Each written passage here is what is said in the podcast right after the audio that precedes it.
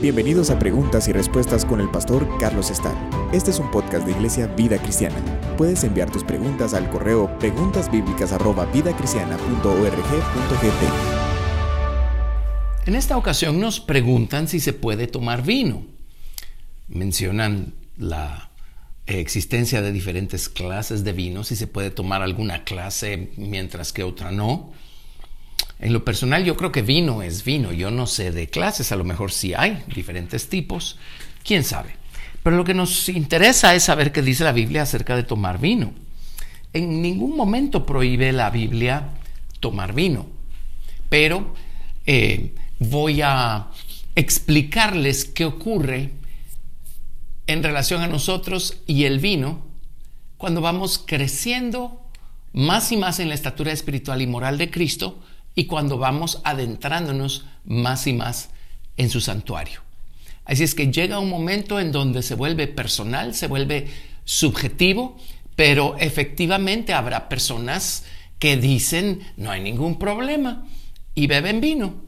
Y también nos encontramos con personas que dicen eso no es para mí, yo no lo hago, yo me mantengo lejos de eso. Así es que examinemos un poco por qué ocurre esto. Pero si empezamos en eh, Efesios capítulo 5, verso 18, vamos a ver que lo que la Biblia condena es la embriaguez. En Efesios 5, 18 dice, no os embriaguéis con vino, en lo cual hay disolución.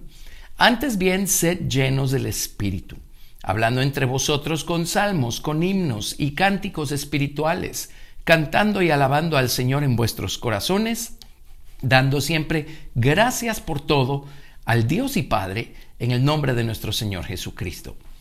Así es que, pues está el vino natural, pero está el vino espiritual, el vino del Espíritu Santo. Y llega un momento cuando estamos empezando nuestra jornada espiritual en donde, pues, si bebemos vino, aún así podemos experimentar nosotros el gozo del Espíritu Santo. Pero más adelante lo vamos a ir viendo a medida que vamos creciendo en Cristo creo que no nos va a ser difícil elegir con qué clase de gozo querramos quedarnos. El gozo temporal y pasajero que nos produce el vino o el gozo eterno eh, del Espíritu Santo. Si nos vamos a 1 Timoteo capítulo 5, verso 23, allí Pablo le recomendó a Timoteo tomar vino, pero en este caso como una medicina. Eh, dice, ya no bebas agua, sino usa de un poco de vino por causa de tu estómago y de tus frecuentes enfermedades. Así es que el, problema no es el vino en sí, pues un objeto inanimado no puede ser ni bueno ni malo, el problema es lo que hace la gente con el objeto. Y en este caso, pues el vino le está sirviendo a Timoteo como medicina. Bueno, no puede haber nada eh, que condenar en este contexto. Pero sigamos. Vámonos ahora a Romanos 14, verso 20. Romanos 14, 20. Y allí leemos lo siguiente. Dice, no destruyas la obra de Dios por causa de la comida. Todas las cosas a la verdad son limpias, pero es malo que el hombre haga tropezar a otros con lo que come. Bueno es no comer carne, ni beber vino, ni nada en que tu hermano tropiece, o se ofenda, o se debilite. Aquí ya empezamos a entrar en, otro tipo de territorio. Eh, si, si una persona débil, un recién convertido, una persona que apenas empieza a caminar con el Señor Jesucristo, observa a personas que son líderes, o, tienen alguna posición en sus iglesias o tienen mucho más tiempo de caminar con Dios que Él y los observa beber vino, esto puede serle de tropiezo. A lo mejor es una persona que está buscando salir de algún tipo de hábito con el uh, licor, con el alcohol. O a lo mejor es una persona que, eh, en quien Dios puso un celo por apartarse para Dios desde el principio, incluso en el hecho de ya no beber vino. Eh, eh, esto puede ser de tropiezo. Cuando ve a otras personas bebiendo, puede ser de tropiezo para él. Y entonces acá, y ese es el mensaje, acá lo que debe prevalecer es la ley del amor. Y ah, como líderes cristianos debemos nosotros entender la responsabilidad que da o que, o que trae consigo la posición que tenemos. Los privilegios que tenemos traen una grande responsabilidad. Y definitivamente no se ve bien que personas que tienen algún nivel de liderazgo o algún nivel de responsabilidad dentro de las iglesias sean personas bebedoras de vino. Así es que aquí ya vamos, ya vamos adentrándonos en, en otras cosas. Vámonos ahora a Primera de Timoteo, capítulo 3, verso 8. Y allí eh, Pablo está hablando acerca de los diáconos y, los requisitos morales para una persona que quiere servir como diácono. Eh, la palabra diácono es muy bonita, son las personas que sirven, los que hacen los trabajos meniales, los que sirven las mesas, la gente que ayuda, que apoya en, las cosas básicas, las cosas ah, eh, de todos los días en una iglesia. Así es que dice, los diáconos asimismo deben ser honestos, sin doblez, no dados a mucho vino, ni codiciosos de ganancias deshonestas, que guarden el misterio de la fe con limpia conciencia. Dice a estos, estos también sean sometidos a prueba primero, y entonces ejerzan el diaconado si son irreprensibles. Eh, muchas veces invitamos a la gente a servir en las iglesias y todavía no tienen el, mínimo de carácter moral para ser un buen ejemplo a los demás. Y pues hay una balanza acá porque Dios no exige eh, una gran estatura espiritual y moral para alguien que va a trabajar como diácono en una iglesia o servidor de algún tipo. Pero por el otro lado es una persona que ya está ejerciendo algún tipo de posición pública, lo que significa que está a la vista de otros Así es que si la persona no tiene el carácter moral necesario, también puede hacer tropezar a alguien más y puede hacer que la gente hable. Pero dice, los diáconos no, no deben ser dados a mucho vino. Veamos esto.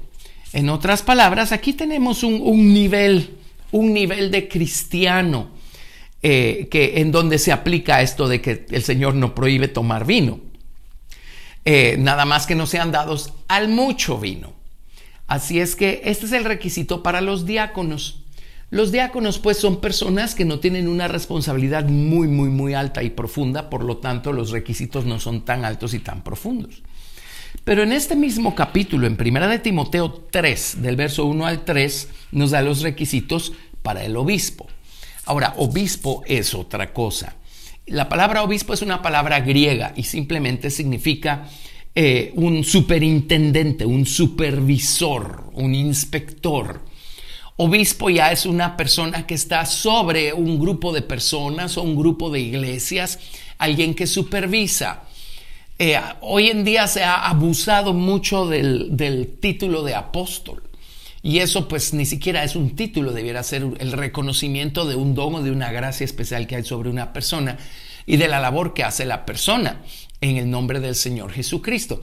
Pero muchas personas que se consideran apóstoles en realidad son obispos o son superintendentes o, supervisores. Son personas que están por encima de otras, eh, supervisando y ayudándolos y, guiándolos en su trabajo.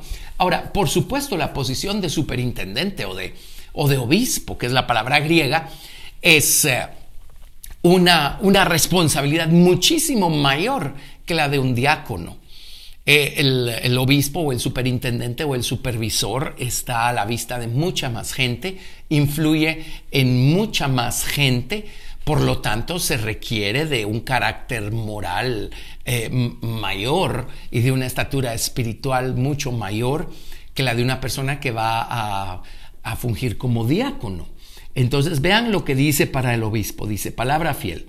Si alguno anhela obispado, buena obra desea pero es necesario que el obispo sea irreprensible, marido de una sola mujer, sobrio, prudente, decoroso, hospedador, apto para enseñar, no dado al vino, no pendenciero, no codicioso de ganancias deshonestas, sino amable, apacible, no avaro, que gobierne bien su casa, que tenga a sus hijos en sujeción con toda honestidad eh, pues el que no sabe gobernar su propia casa, ¿cómo cuidará de la iglesia de Dios? no un neófito, no sea que envaneciéndose caiga en la condenación del diablo.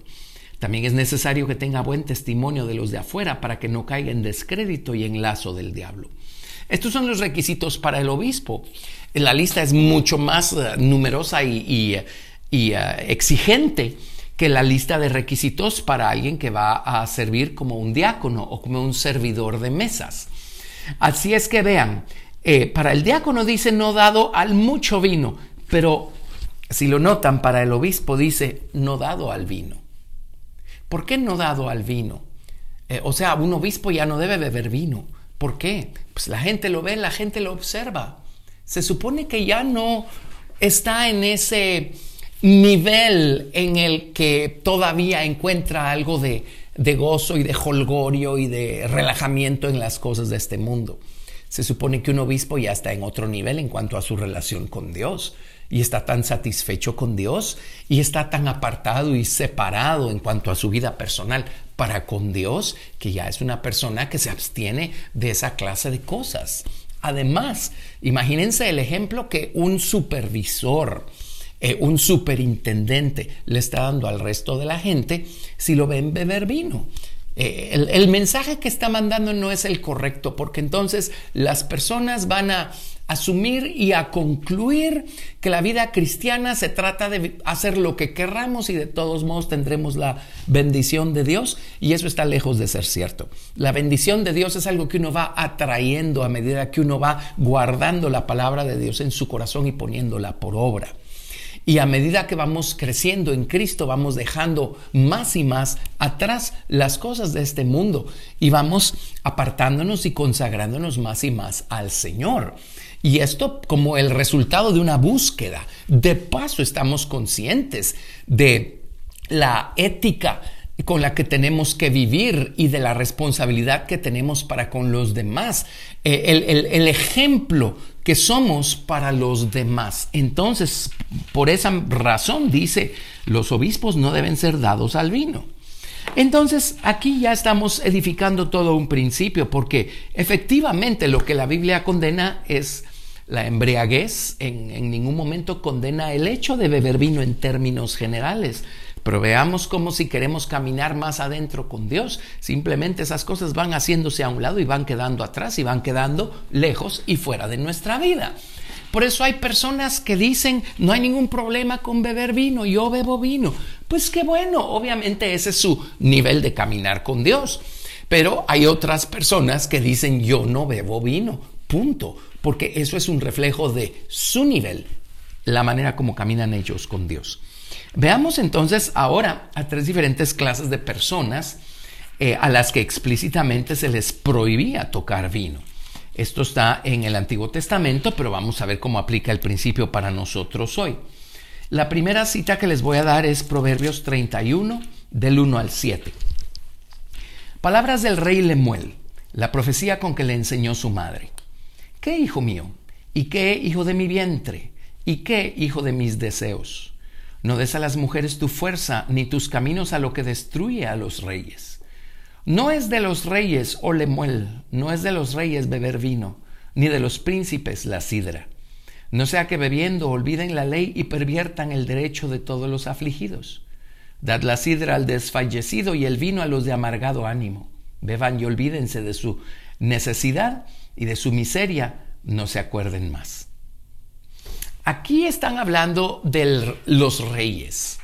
Los reyes pues eran quienes eran en, la antigüedad, pero hoy en día el principio todavía es válido. En el libro de Apocalipsis dice el Señor que Él nos ha hecho a nosotros reyes y sacerdotes para Dios su Padre. Así es que rey es una persona que conquista. Rey es una persona que conquista terreno y gobierna sobre el terreno conquistado. Eh, el, Señor Jesucristo llegó a nuestro corazón para conquistar la tierra de nuestro corazón. A medida que lo dejamos crecer y, y, poseer más y más de nuestros propios deseos y de nuestra voluntad y de nuestro corazón y de nuestra mente, en esa medida el Señor va conquistando, va poseyendo nosotros en su nombre más y más de nuestras actitudes y nuestros hechos y nuestras cosas. Y un rey no solo conquista, un rey posee, sojuzga, domina sobre los enemigos. Cuánta enemistad hay en nuestro viejo corazón y en nuestra mente carnal eh, en contra del Señor Jesucristo y de su dulce y preciosa naturaleza. Bueno, un rey lo que hace es sojuzgar esas cosas, sojuzgar sus impulsos naturales, sus impulsos carnales. Eh, es señorear sobre toda esa enemistad que hay en su viejo hombre en contra de la persona del Señor Jesucristo, quien vive en su nuevo hombre.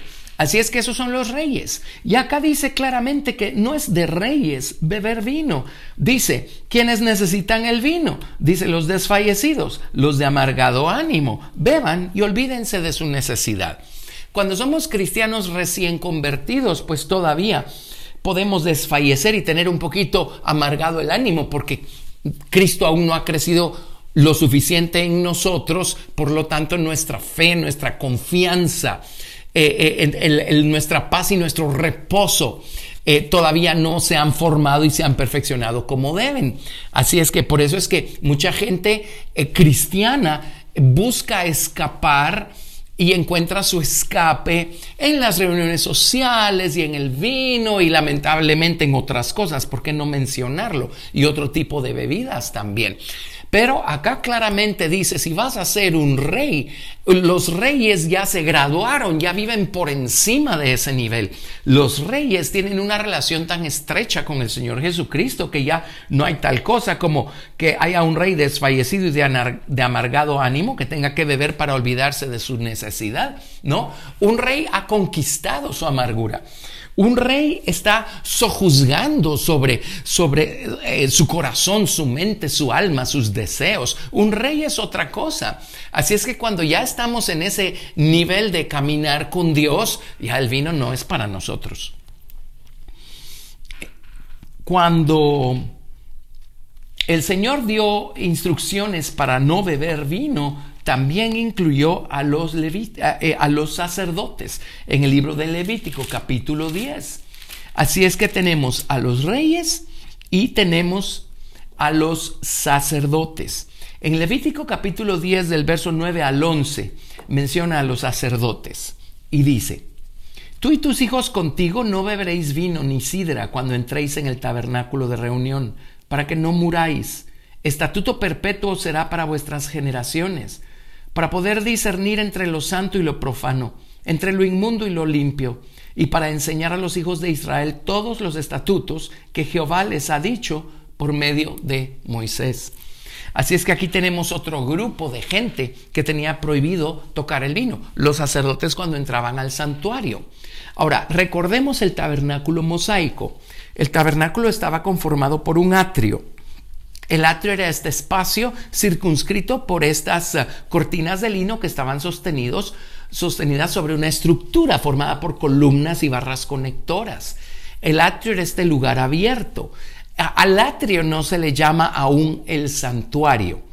En el atrio podían entrar los sacerdotes, podían entrar los levitas también, podían entrar las personas cuando traían un sacrificio, porque a ellos les tocaba muchas veces degollar y desollar el animal que traían para que éste se presentara, y todo eso se hacía dentro del atrio. Eh, los levitas entraban al atrio también, en muchas ocasiones ayudaron a los sacerdotes a presentar ofrendas. Así es que el atrio no es todavía el santuario. El santuario es la estructura que estaba dentro del atrio, que tenía dos recintos, el lugar santo y el lugar santísimo. Eso es lo que se llama el santuario. Así es que cuando somos salvos, eso nos coloca en el atrio. Recordemos que en el atrio está el altar de bronce, donde está representada la experiencia de la salvación, porque es allí donde se presentaban las ofrendas, es allí donde está la sangre redentora. Aún el bautismo con el Espíritu Santo está representado en el atrio, porque es sobre el altar de bronce donde caía el fuego que venía de Dios y santificaba y, aceptaba y consumía la ofrenda. Así es que la salvación y el bautismo con el Espíritu Santo eh, son experiencias que se encuentran en el atrio. Por eso muchas personas tienen los dones del Espíritu Santo y siguen sin ver mm, ningún problema con seguir socializando y bebiendo vino y riéndose con la gente que no conoce al Señor Jesucristo. Bueno, pero tarde o temprano tenemos que entrar al lugar santo. Por supuesto está la fuente de bronce en donde está representada la experiencia del bautismo en agua. Pero los sacerdotes cuando entraban al lugar santo, al santuario, y no digamos al santísimo, no podían beber vino ni sidra. Ahora, en el lugar santo que encontramos, el altar de oro, que representa el altar de la oración, el incienso representa la oración, el candelero o la luz de la palabra y la mesa con los doce panes o el pan de la palabra, el sustento, la fortaleza que nos da la palabra de Dios. Así es que llega un momento en donde aprendemos a orar y empezamos a encontrar a Dios a otro nivel cuando lo buscamos en oración. Cuando eso ocurre, la palabra de Dios empieza a abrírsenos. Empezamos a ver más allá de la superficie, más allá de las historias, los personajes, los acontecimientos, los lugares, más allá. Empezamos a ver los principios de verdad. Empezamos a adquirir sabiduría, entendimiento, conocimiento. Empezamos a modificar nuestros caminos y a alinearlos a la palabra de Dios, a practicar la palabra de Dios. Cuando estamos allí, es en automático que vamos a dejar atrás cosas como estar bebiendo vino y estar socializando con el grupo indebido de personas y estar haciendo las cosas que hace el mundo y que todavía hacen los cristianos que están estacionados en los atrios. Cuando entramos al lugar santo dejamos atrás esas cosas. Así es que no es ni para los reyes ni para los sacerdotes que ya están en el lugar santo el vino y la sidra. Y si Dios nos ha hecho reyes y sacerdotes, si Jesús nos ha hecho reyes y sacerdotes para Dios su Padre, entonces obviamente el Señor espera que a estas alturas nosotros eh, vivamos alejados de esas cosas, alejados del vino, de la sidra y de todo el, mundo que gira alrededor del eh, placer por estar bebiendo vino y ese tipo de cosas. Entonces, creo que con esto podemos entender por qué sigue habiendo un gran grueso dentro del cristianismo que dice no hay ningún problema con beber vino, pero hay otro gran grueso dentro del cristianismo que dice el vino no es para los cristianos.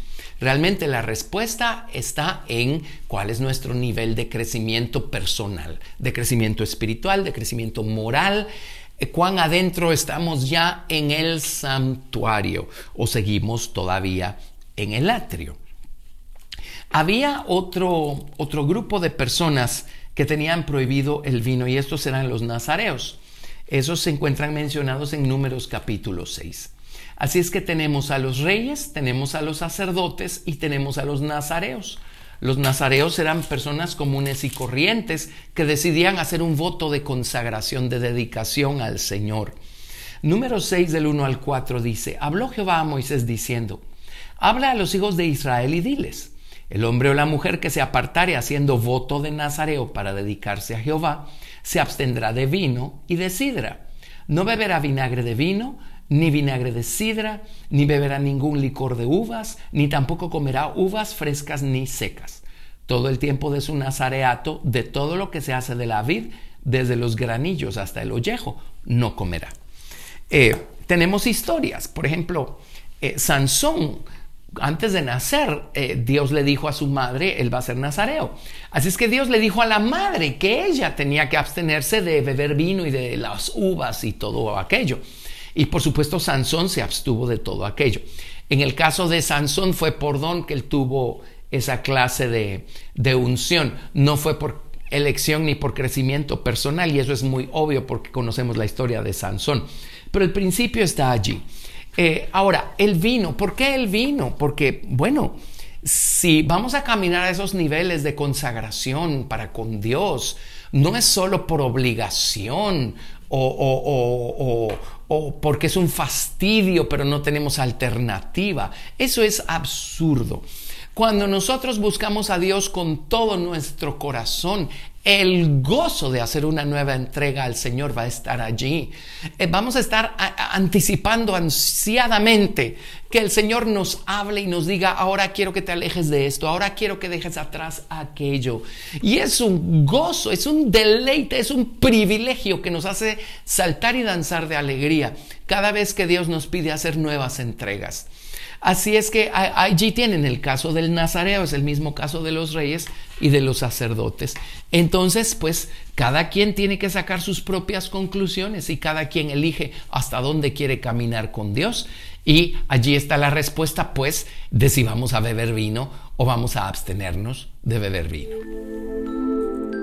Gracias por escuchar Preguntas y Respuestas con el pastor Carlos Estal. Si deseas participar, puede ser la siguiente a responder. O preguntasbiblicas@vidacristiana.org.gt y no te pierdas el siguiente episodio porque tu pregunta